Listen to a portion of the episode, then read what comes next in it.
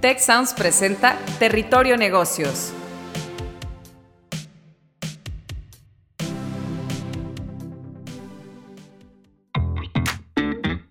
Ahora entramos a Territorio Negocios. Un espacio de diálogo y reflexión sobre las nuevas tendencias y transformaciones de los negocios en México, América Latina y el mundo.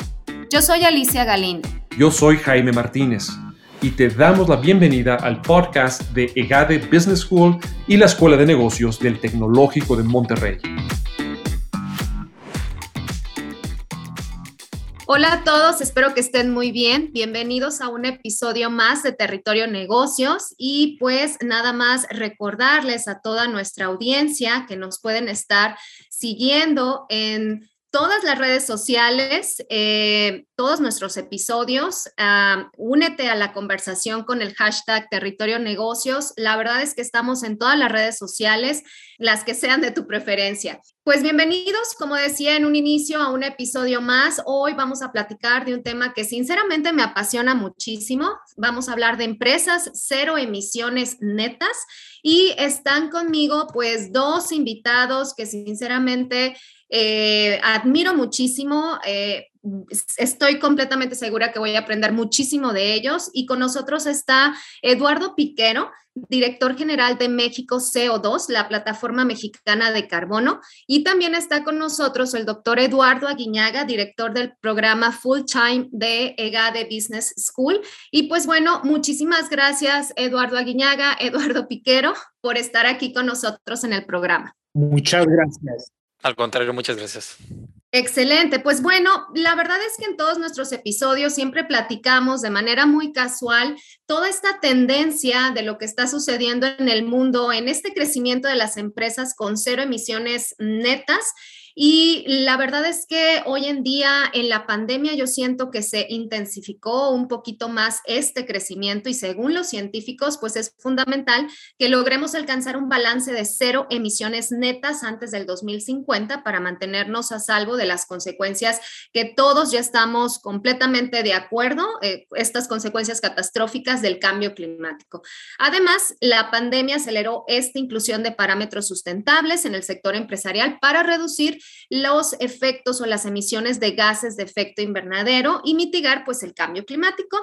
La verdad es que se demostró que en periodos de pandemia la salud humana y la del planeta están completamente interrelacionados y son eh, completamente dependientes. Sin embargo, no son pocas las organizaciones que dudan en sus eh, pues primeros pasos para convertirse en empresas con cero emisiones netas. Y bajo este contexto, y dado que tenemos invitados hoy de lujo que son expertos en el tema, pues quiero arrancar con esta pregunta sobre qué es una empresa con cero emisiones netas y cuál es el objetivo del ser cero neto. No sé, Eduardo Piquero, si quieras empezar con esta, eh, con esta pregunta. No, claro, por supuesto. Muchas gracias, Alicia. Aprovecho para saludar a toda la audiencia. Mira, la verdad podemos hacer una analogía muy, muy, muy básica, que es emisiones cero. Tener cero, emisiones es no emitir, ¿no? En verdad, haz de cuentas que haces un pedido de, supermercado o de un restaurante por una plataforma y decides que el, el pedido se hace caminando. Entonces, evidentemente en el ejercicio de caminar no hay emisiones. Esto sería emisiones cero. Ahí no se producen emisiones. Sin embargo, por el otro lado, emisiones netas cero quiere decir que hay emisiones en el proceso, pero se intentan reducir y además se compensan. Por ejemplo, volvemos al ejemplo de, que uno pide comida de tu restaurante favorito.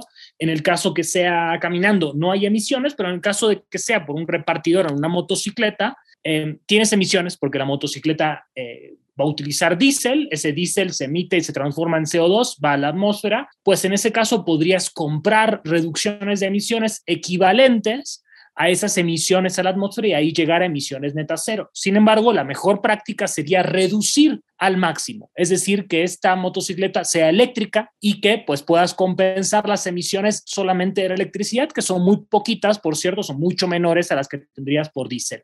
Básicamente, y llevándolo a un terreno muy, muy, em, muy llano, esta sería una, una analogía concurrente, Alicia. Muchísimas gracias, Eduardo Piquero. Y Eduardo Aguiñaga, eh, ¿tú cuál sería tu perspectiva tu definición de empresas con cero emisiones. O sea, ¿qué significa este concepto? Gracias, Alicia. Digo, creo que concuerdo muchísimo con, con Eduardo Piquero en el sentido de estas, eh, digamos, empresas que que, buscan este cero emisiones netas son, son empresas o incluso organismos, organizaciones, si las queremos llamar así, que balancean, ¿no? que tienen este balance entre todo lo que, todas este tipo de emisiones que, que, que tienen o que emiten, vaya la redundancia, y, la, y todas aquellas acciones que realizan para, para capturar estas emisiones, ¿no? Para que al final, digamos, en un neteo, como le podemos llamar de manera muy coloquial, sea cero, ¿no?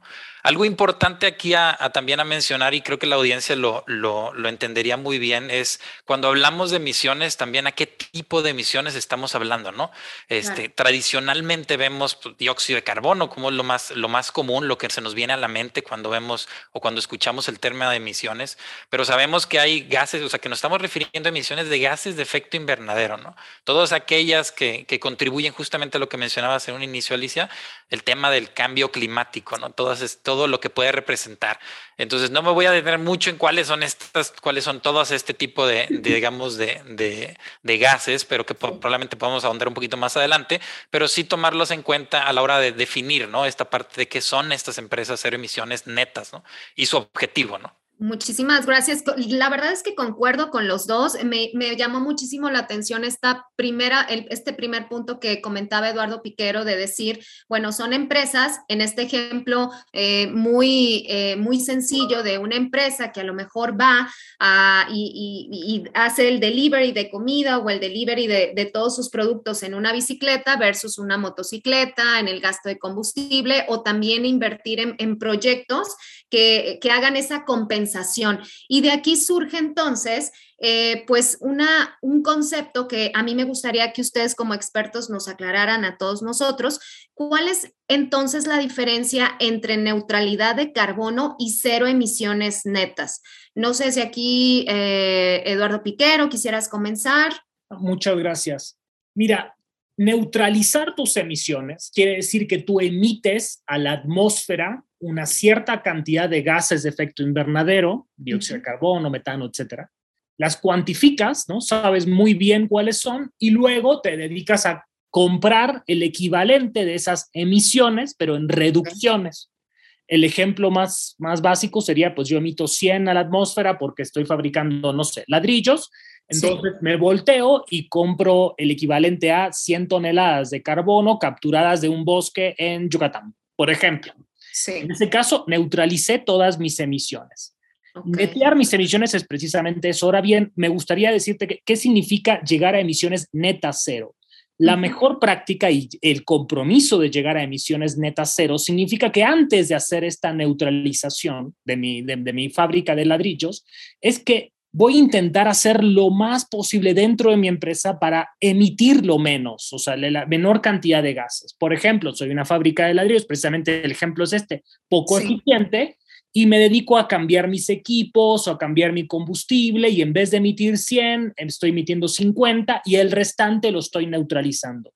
De esa manera, eh, primero reduzco y luego compenso. Esto sería el camino adecuado para que las empresas lleguen a ser emisiones netas cero, tal vez no en el año uno, no en el año dos, pero que lo tengan en su estrategia en el, en el mediano plazo. Pero que paulatinamente lo puedan hacer, ¿no? Que puedan ir llegando a ese camino de sustentabilidad. Y fíjate que con esto voy a tratar de no, no emocionarme tanto con este tema, la verdad a los dos se los digo, porque bueno, Eduardo estuvo en, el comité de mi tesis doctoral y estuve hablando durante cuatro o cinco años traumada, literalmente, y ustedes me entienden con el tema de ecoeficiencia. Y me suena muchísimo lo que comentas, eh, Eduardo Piquero, de decir, bueno, una empresa, ahorita eh, pues, sabemos que en México el 70, 75% de, de la cultura o el ambiente de negocios son pequeñas y medianas empresas que están en este proceso de crecimiento, que a lo mejor no les interesa tanto, no tienen tanto en cuenta este tema de sustentabilidad, pero que se ha demostrado empíricamente, científicamente, que métricas de coeficiencia, a lo mejor, no sé, emisiones de CO2 por ventas, al, al tener estas innovaciones, al tener estos beneficios dentro de nuevos equipos, como tú comentabas, eh, nuevas marcas, licencias, formas de operar, pues reducen definitivamente estos desperdicios, te haces más eficiente y tienes una mayor eh, rentabilidad. Y, en función a esto, dije que no me iba a traumar tanto con esta explicación, pero me gusta mucho el tema. Me gustaría preguntarte a ti, Eduardo Aguiñaga, em, ¿por qué una empresa debería de estar interesada en esto de las emisiones, eh, cero emisiones netas o tener estos objetivos sustentables de emisiones netas? ¿Cuáles son los beneficios? Excelente pregunta, Alicia. Digo, si nos viéramos este, muy positivos y propositivos, sería primero que nada porque es lo correcto, ¿no? Primero que nada, eh, es lo correcto que tienen que hacer las empresas, es, es ya no podemos seguir, eh, digamos, operando, las empresas no pueden operar todavía en, estos hilos, ¿no? Pensando en que el único objetivo final de la empresa es pues, la generación de ingresos, ¿no? De profits y, y de rentas, ¿no? Si lo queremos llamar así. ¿Y a costa de qué? A costa de la sociedad, a costa del medio ambiente. Y sabemos que está, todo está completamente interrelacionado, ¿no? Entonces, ¿por qué tienen que enfocarse en esto? ¿Por qué sería beneficioso? Primeramente, y, y, y, si lo vemos así, bueno, claro, porque es lo que en teoría deberíamos de hacer, ¿no? Como, como sociedad y como en este caso por las empresas. Pero además también hay una vertiente importante que es el tema de regulaciones. ¿no? Cada vez vemos en países más desarrollados que ya empiezan a haber regulaciones alrededor de, de justamente las emisiones. Hay casos, hay muchos, muchas empresas que ya en México están de hecho piloteando algunos, algunos ejercicios de, de atribuirle costo al, al, digamos, a las, a las emisiones de manera interna, ¿no? Algo que le llaman el, el, el shadow carbon pricing, por ejemplo. Entonces, es algo, digamos, que es adelantarse a, algo que probablemente va a ser inevitable y sobre todo por el impacto, no solamente les digo social y ambiental, sino también financiero, ¿no? La continuidad del negocio se puede ver afectada, ¿no? Entonces yo diría que son suficientes dos razones de, suficiente peso, digamos, para, para estar interesado en, empezar a considerar estas estrategias. Eh, coincido completamente contigo, Eduardo, y bajo esta esta, esta métrica de tener estas estrategias sustentables, porque al final no se trata, como tú bien apuntas y, y, comentas, no se trata nada más de crear utilidades, sino más bien en la perspectiva de crear este beneficio pues medioambiental, a la sociedad, e, etcétera, todos los factores ESG, pues está comprobado que eso al final retribuye a las utilidades, a la imagen, a la reputación de la empresa y la ayuda a este negocio en marcha. Y en función a esto, eh, pues Eduardo Piquero, me gustaría preguntarte e, e, esta parte de cómo comenzar o en qué momento comenzar una empresa debería de, tener en mente esta estrategia de cero emisiones netas eh, me llama muchísimo la, atención que México CO2, eh, Eduardo, esta plataforma mexicana de carbono, pues tiene muchas métricas interesantes. Están ustedes, eh, son parte, por favor corrígeme, es, una, es subsidiaria o son parte de la Bolsa Mexicana de Valores. entonces, pues están muy de la mano con todas estas métricas que ahora en los reportes y en la divulgación eh, de información sustentable de ESG también, también se pide, ¿verdad? Es algo eh, positivo, por así decirlo. Por supuesto, sí, así es. México CO2 es una empresa del grupo de la Bolsa Mexicana de Valores y nuestro objetivo es apoyar la transición del sector privado mexicano hacia una economía más baja en emisiones, porque el principal motivo para bajar tus emisiones por supuesto, no, estoy demeritando el, cuidado del planeta ni la responsabilidad social, sino que es preservar tu competitividad. Si tu empresa quiere vivir en el futuro y quiere seguir generando dividendos, si quiere seguir eh, respondiéndole a sus accionistas, y por cierto, todos somos accionistas de las grandes empresas de México, porque todos tenemos o un afore o un seguro y por lo tanto estamos invirtiendo indirectamente si una empresa quiere preservar su competitividad, debería bajar sus emisiones. En el mundo que vamos a ver en muy corto plazo, emitir grandes cantidades de dióxido de carbono, metano, etcétera, a la atmósfera es un pasivo ambiental muy importante. Eso quiere decir que estás atado a una tecnología que está dejando de ser vigente. La tecnología basada en carbón, en petróleo e incluso en gas natural están dejando su lugar. Fíjense qué está pasando ahora con, la guerra y cómo han aumentado los precios, como México es rehén de precios que no controla ni forma, ni lo va a hacer nunca porque no tiene la capacidad para hacerlo. No estamos sentados bajo un mar de petróleo como Venezuela o Arabia Saudita. Ahora, yo les voy a decir algo. ¿Saben sobre qué estamos? Estamos, mejor dicho, abajo de la Arabia Saudita del Sol. Y tenemos también enormes capacidades de generación eólica. Entonces, ese tránsito hacia una economía más baja en carbono te va a permitir crear bienes y servicios más baratos, cuyos precios vas a poder manejar y no vas a ser este, rehén de, un, de, un, de, un, político en otro lugar o de, de, conflicto armado en otro lugar para ser políticamente correcto. ¿no? Entonces, ese es el principal motivo. El segundo es, por supuesto, que tú tienes un montón de accionistas, como una empresa grande, eh, y que esos accionistas quieren invertir en algo que va a estar en el futuro. Entonces, pues efectivamente deberías tener una estrategia en cambio climático. ¿Y por qué una pyme también lo tiene que hacer? lo, tiene que hacer porque, otra vez, si dependes de comprar gas natural, si dependes de comprar, de tener una flota de coches eh, para hacer eh, pedidos, ¿no? O, como pasa mucho también en, Monterrey, donde tienes pequeños empresarios que dependen también de, insumos que vienen importados y, y, tienen un alto contenido de carbono. Si tú te adaptas más rápido a esta economía que ya tenemos aquí y que del otro lado de la frontera es la tendencia, está todo, todo pavimentado con paneles solares, pues eh, no vamos a dejar de, no vamos a dejar de ir el tren. Definitivamente hay una tecnología que estamos abandonando y un tipo de producción al cual estamos dejando de ver para pasar a otro. Y cuanto más rápido y más certero lo hagamos, menor va a ser el precio que nuestras empresas van a pagar y por lo tanto también la creación de empleos y la, la inclusión social que vamos a poder generar desde el sector privado. Eh, concuerdo completamente contigo y fíjate ahorita que platicaba sobre el precio del barril del petróleo. Hace rato en, en, una de mis clases con mis alumnos, pues discutíamos precisamente eso, ¿no? Precisamente esta parte de México, al ser un país que en su ingreso eh, presupuestal, en, al hacer el presupuesto del ingreso de toda la nación hacia futuro, pues si presupuestó un barril eh, a 50 dólares cuando se hizo el presupuesto y ahorita está aproximadamente 117, tocó un máximo de 120 hace poco por precisamente por este conflicto externo de la invasión a Ucrania por parte de Rusia, pues bueno, a lo mejor eso podría representar ingresos adicionales para México, pero en donde perdemos es precisamente en esta manufactura de gas y pues bueno, es, es un, un círculo pues no, deja de ser virtuoso, ahora sí es vicioso porque todos, la cadena productiva es de, inicio a fin, dependemos de esto, ¿no?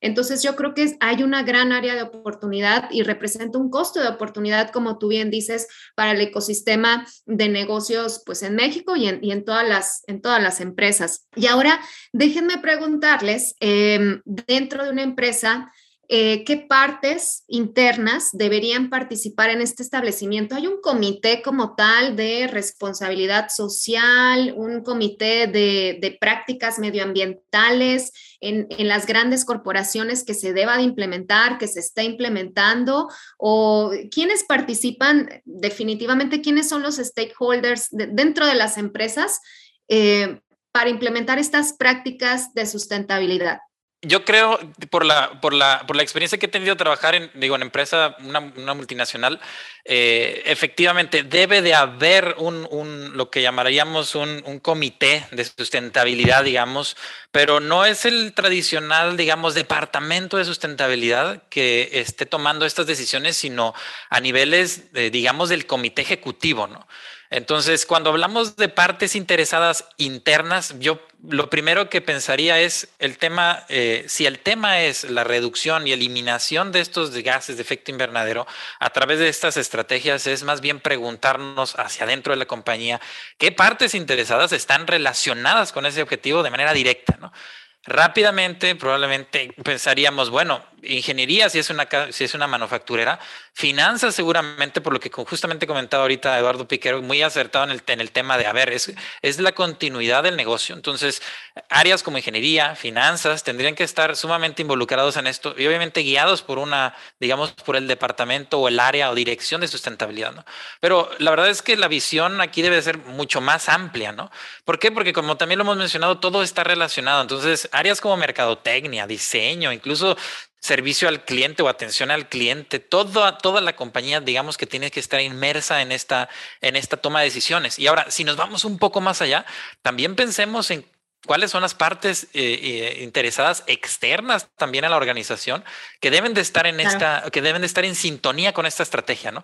Y para no alargar mucho el, digamos, la respuesta es más bien pensar en, por ejemplo, proveedores o dentro de la misma industria, todos aquellos que tienen estos alcances, ¿no? Para lograr esta meta, ¿no? Entonces, creo que sería una, una, un buen punto de partida tocar área, tocar base con estas áreas distintas, ¿no? Tanto dentro como fuera de la empresa. Sí, eh, definitivamente. Y fíjate que en, otro episodio, también aquí en Territorio Negocios, aprovechando el, comercial, eh, platicábamos también de la función o del, o del, nuevo rol de las, obviamente, de las tecnologías emergentes y de cómo éstas ayudan a eficientar procesos dentro de las organizaciones y la creación del famoso rol del, del CTO, ¿no? Del Chief Transformation Officer, Office, este, este por parte de la C-Suite de, cualquier empresa, me quedo pensando si vale la pena. Yo creo que la respuesta es, es, un sí, habría que ver eh, pues este tema de prácticas, de políticas, establecimiento de métricas. Eh, pues de la creación de un CSO o algo así que, que, vea todo este tema de sustentabilidad y que apoye a fundamentar pues todas estas propuestas dentro de la empresa. Y, en función a esto, eh, estaba ahorita revisando y me queda una duda, Eduardo Piquero, eh, en esta parte de, veo que aquí en, en México CO2, eh, tienen también, o, se habla un poquito, no sé qué nos podrías comentar de este mercado voluntario de carbono o de estas iniciativas que ustedes tienen, o, si existe alguna certificación para que las empresas puedan ser eh, verdes o sustentables, cuáles serían los beneficios o, qué nos podrías eh, comentar en, en tu vasta experiencia, Eduardo Piquero. Gracias, Alicia. Mira, pues un poco para seguir la, la tendencia de, que estábamos comentando recién. Lo, que hay del lado de las empresas y sobre todo las más grandes a nivel mundial es un natural apetito por volverse más verdes, pero no por volverse más verdes pues porque, pues porque es marketing, ¿no? ¿Verdad? Porque los va a hacer más competitivos. Es el caso, por ejemplo, no sé, te voy a decir dos nombres porque los tengo en la mente, Shell, eh, BP, no los sé, tal vez Chevron en, en, en Estados Unidos. Tres petroleras que vienen de tres del mismo negocio, del negocio de petróleo y gas, y que saben que ese negocio tiene un deadline. Entonces, en su estrategia de tránsito hacia ser empresas de energía y no ser empresas de petróleo y gas solamente, se elaboraron estas estrategias para compensar sus emisiones a través de la compra de estas reducciones de emisiones, comúnmente llamados, todo el mundo los conocerá así, los bonos de carbono. No le decimos bonos de carbono porque no, es, no es un título que te pague intereses, entonces vino de alguna manera de, una, de una muy mala traducción hace mucho tiempo. Pero lo que vemos en el mercado al día de hoy es una enorme cantidad de empresas internacionales que llegan a México buscando reducciones de emisiones, captura de carbono, de bosques, de manglares, de desiertos, de arrecifes, del proyecto que pueda capturar estas reducciones. Y ahí solamente fui por temas naturales, pero también de captura de biogás en rellenos sanitarios, de captura de biogás en, en, granjas de cerdos y vacas, etcétera, y pollos, de, eh, de, eficiencia energética, de generación de energía renovable. En definitiva, proyectos que reduzcan emisiones. Para ellos, comprar esas reducciones de emisiones y ahí sí netearlas, como mencionaba mi tocayo hace un momento, con sus emisiones que como vemos son petroleras, son gigantescas. Esa es una parte grande de la demanda. Ese es el mercado voluntario de carbono en México. Son muchas empresas que vienen a tocar la puerta. Otro mercado que tenemos es el mercado local, que son empresas mexicanas que ya están obligadas a reducir emisiones, porque México es el único país de América Latina con un sistema de comercio de emisiones. De hecho, es el único a nivel de país, el único país en toda América con un sistema de comercio de emisiones, donde las empresas tienen un tope, un límite, un cap, a partir del cual tienen que comenzar a reducir sus emisiones. ¿Y quiénes están obligadas? Las eléctricas, la gran industria como la cementera, la, petrolera, la, de aceros, ¿no? muchos precisamente basados también en Monterrey y en todo el país, que también están ahora por todo el país buscando este tipo de proyectos. Entonces, hoy estamos en una situación muy rara, eh, eh, eh, Alicia, en donde, en donde tenemos pocos proyectos de carbono y una gigantesca demanda. Entonces, si tenemos del otro lado a alguien que tenga alguna idea para reducir emisiones, híjole, pues que no pierda el tiempo, que te llame y que te, que te pregunte cómo puedo hacer para reducir, certificar mis reducciones de emisiones y llevarlas a, a mercado rápido porque la demanda al día de hoy está. Eh, eh, hay diferentes formas de estructurarla, hay diferentes volúmenes, por supuesto, hay, hay, cierta complejidad en el mercado, pero la buena noticia es que hoy hay demanda y esta demanda va a ser muy sostenida en el tiempo.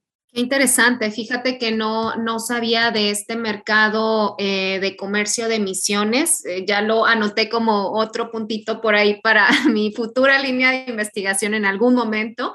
Eh, se ve reflejado estas, estas métricas de cero emisiones de empresas sustentables en el precio de la acción de las empresas? O sea, ¿realmente ustedes consideran que es un beneficio, que, es algo rentable, que constituye a la marca, a la reputación? Me queda muy claro ahorita lo que comentaba Eduardo Piquero de este tema, de que hay una, hay una demanda excelente, hay muchísima oportunidad, que por cierto tengo muchos alumnos con este tipo de proyectos, pero ustedes realmente, ¿con qué se quedan de, este tema? O sea, ¿realmente vale la pena invertir en, en este tema de coeficiencia, de certificaciones, de sustentabilidad, eh, de economía circular. ¿Cómo, lo ven ustedes? ¿Cuál es la perspectiva? ¿Cuál es la tendencia? ¿Hacia dónde, hacia dónde vamos y, cómo estamos ahorita nosotros como pues, ecosistema eh, de negocios aquí en México?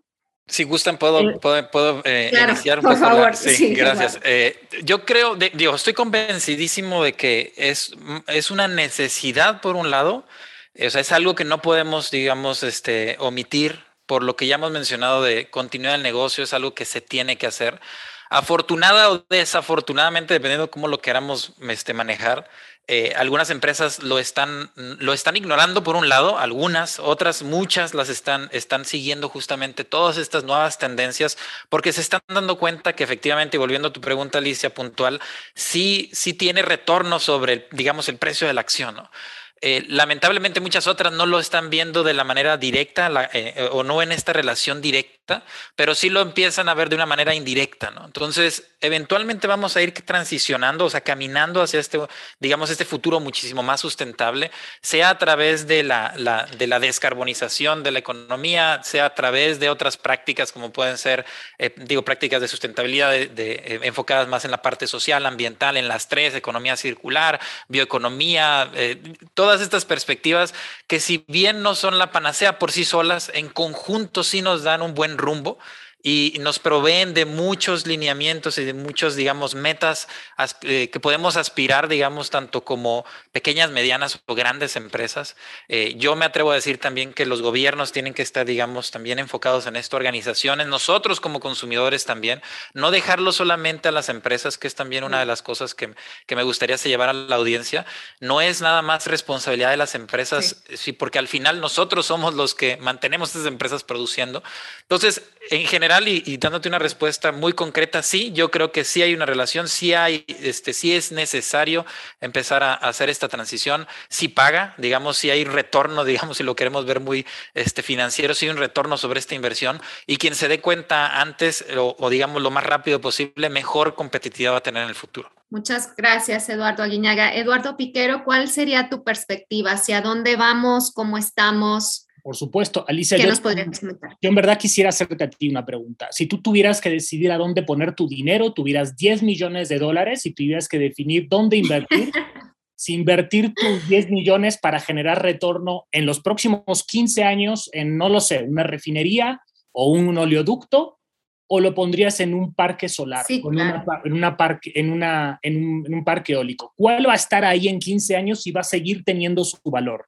Sí, claro, definitivamente yo estoy convencida, este, definitivamente creo en esto. Ahorita que hablabas de los parques eólicos, bueno, yo soy de Oaxaca, del Istmo, precisamente de Tehuantepec, y es una riqueza natural que está increíblemente, hay muchos recursos naturales que se pueden aprovechar y, y definitivamente yo siento que ahí está, ahí está el, pues ahí, está el truco, ¿no? Bueno, no es truco, sino ahí está la inversión a largo plazo, ahí está el futuro. Yo siento que bajo mi perspectiva, a lo mejor ya estoy muy sesgada por todo lo que he estudiado, por todo lo que he leído, pero creo que ahí pondría mis 10 millones de dólares si los tuviera ahorita. Por supuesto, y ese es exactamente el camino que están siguiendo hoy las AFORES, ¿no? que tienen que administrar el dinero de todas las pensiones y tienen que pagarnos las pensiones. Cuando ven dónde tienen que invertir, dicen, híjole, meto mi dinero en algo que no sé si va a, va a costar, va a tener el mismo valor, ¿no? Va a seguir costando, no sé, 100 pesos en el futuro, algo que está relacionado con petróleo y gas, o lo voy a meter en una tecnología que es nueva, y que sé que va a seguir generando dividendos dentro de 15 años cuando tenga que pagar estas pensiones. No sé si me, todo lo quisiera llevar a, números. Te cuento una anécdota muy pequeña. Una, una FORE local hace unos años empezó a pedir información ambiental a varias empresas en las cuales estaba invirtiendo y una empresa les dijo, oye, pues está, está padrísimo eh, pero ¿por qué me pides esta información? Y el dijo, no, pues yo soy tu inversionista, la verdad que me la tienes que dar, tengo un share enorme, entonces por favor dámela. Y el señor les dijo que, que se trata de, una, de, una, de unos hoteles en, en, un lugar de México donde hay una enorme cantidad de sargazo y le preguntaron, oye, pues ¿qué pasa con ese sargazo?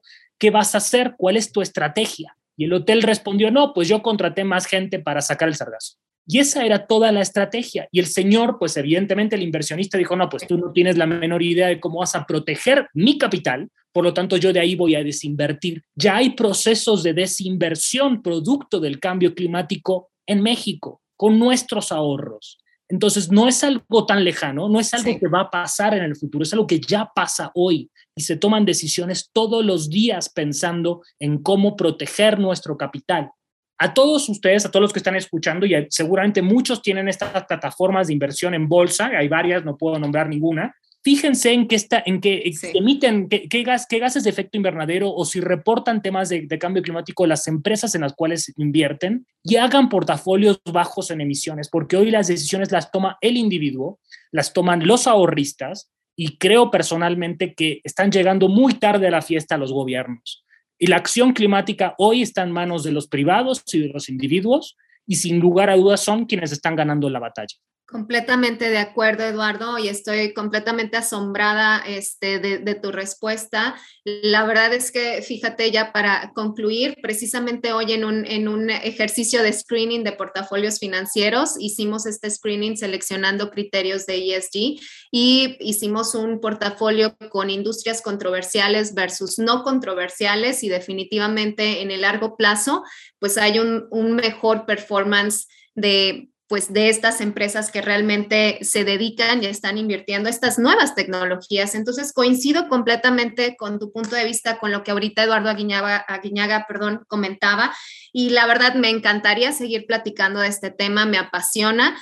Eh, yo les agradezco infinitamente por haber estado y ser parte de este episodio en Territorio Negocio. Muchísimas gracias al doctor Eduardo Aguiñaga, director del programa Full Time en EGADE Business School, y Eduardo Piquero, director general de México CO2, la plataforma mexicana de carbono. Me encantó este este episodio y voy a aprovechar ahorita el comercial para hacerles una atenta invitación a mis clases de, finanzas y de contabilidad en el TEC, porque definitivamente creo que su experiencia pues puede ayudar a estas nuevas generaciones a, despertar este interés en innovar, en procesos sustentables y en emprender bajo esta perspectiva de, sustentabilidad y, sobre todo en pro del cambio en función del, cambio climático. Entonces, les agradezco a los dos esta invitación y, y muchísimas gracias por estar aquí.